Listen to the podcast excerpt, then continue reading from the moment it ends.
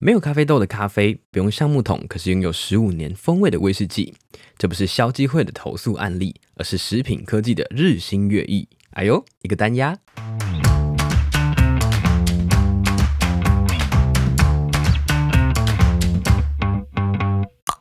欢迎收听一口多多绿，我是花田，这是一个和你分享环境永续的节目。每一次用三个关键字带你认识在生活里有趣的环保小故事。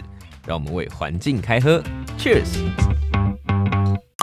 今天主题的三个关键字分别是咖啡、暖化潜力跟没有咖啡豆的咖啡。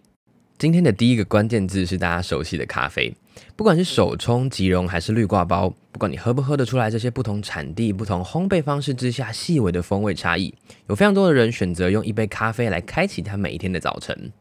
台湾因为地方很小，人又很多，咖啡馆的密度是全世界第一。光是超商，它每一秒就能卖出十三杯的咖啡，每年创造的产值有八百亿台币。而且这近五年来，咖啡的市场每年还是以二十 percent 的速度在持续的扩张当中。相信这些数字可能听完很快就会忘记了，但首先呢，想要先让大家知道台湾人到底有多爱喝咖啡。好的，那了解现况之后，我们来认识一下咖啡本人。咖啡的种植呢，需要在凉爽的气候才能结出好的咖啡豆，所以可能会有印象，在台湾也都像是在比如说古坑啊、阿里山等等的山区有在种植咖啡这样的作物。但随着全球暖化的发生，在世界上很多咖啡农只好迁往更高海拔的地方，那这也导致了大概每一年会有十万甲，换算起来大概是十三万座的足球场大小的森林被砍伐，然后变成咖啡的种植地。另外呢，如果讲到咖啡跟环境的关系，有些人可能会觉得咖啡是属于植物，所以它应该是比较低碳排的食物吧？让我们来推翻一下我们的脑袋。相对于牛羊肉来说，咖啡的确是碳排放比较低的。但如果跟我们平常吃的鸡肉跟猪肉来相比的话，每一公斤的鸡猪肉大概碳排放是七到九公斤之间。那同样重量的咖啡就会产生十七公斤的碳排放，这高不是只有一点点哦，有是到两倍以上的差距。可能你会觉得很奇怪，咖啡又不像这些鸡、猪、牛、羊，不用吃饲料，它也不会放屁。那碳排放到底是高在哪里呢？没错，咖啡不会放屁，这个认知是对的。但是它在种植的过程当中，它所使用的肥料会产生俗称笑气的温室气体一氧化二氮，产生的量虽然不多，但它的全球暖化潜力是二氧化碳的两百九十八倍。名词解释时间，也是今天的第二个关键字：暖化潜力。正确的名称应该要叫做全球暖化潜力，有人叫它是全球暖化潜势，潜水的潜，势力的势，英文呢叫做 Global Warming Potentials，简称 GWP。官方的定义是，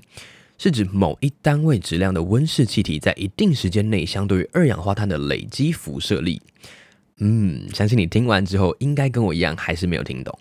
简单来说，你可以把它想象成是不同温室气体造成全球暖化的能力值，数字越大，暖化能力就越强。但这些数字也不是随便定出来的哦，它是有一个附属在联合国之下的跨政府组织，叫做政府间气候变化专门委员会 （IPCC），他们召集了科学家们计算制定出来的。那他们也会根据这些气体每一年新的研究资料，定期来更新这些数字。他们把二氧化碳的暖化能力定义是一，然后换算出各种不同气体相对应的 GWP 值。那这个数字的计算，它除了会考虑到气体本身吸热的能力以外，还有一个就是这些气体会在大气中存在的时间。通常在一百年内，这些气体都会随着时间增加，累积的热能都会越来越多。但大自然也是有它自己自我修复平衡的能力，所以把时间再拉得更长来看，随着这些气体被分解，它对暖化的影响也会慢慢的下降。让我们举个例子来说，假设呢有一只牛放了一个含有一公斤甲烷的屁，那甲烷第一年的 GWP 值是十二。也就是说，这个屁在这一年当中吸收了相当于十二公斤二氧化碳可以吸收的热能。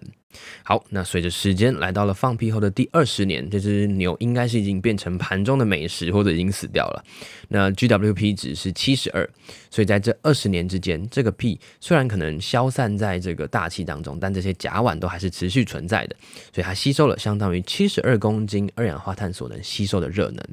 最后呢，随着时间来到了放屁后的第五百年，这只牛不知道生到第几代了，但终于随着时间，这些甲烷慢慢的被分解掉，那 GWP 值变成七点六，那这个屁对暖化的影响才开始慢慢的消失。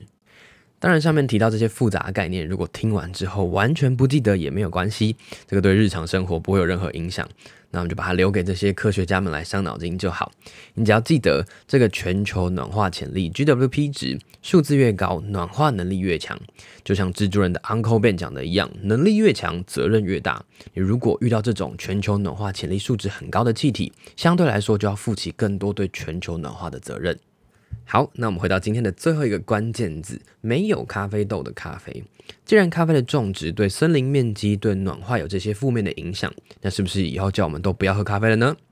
这么偏激的方式通常是不太可行的。或许我们可以从改变它的种植方式，比如说我们去换一种肥料，或者是做品种的改良，去适应那些不同气候状态。当然，有人从咖啡的味道来下手。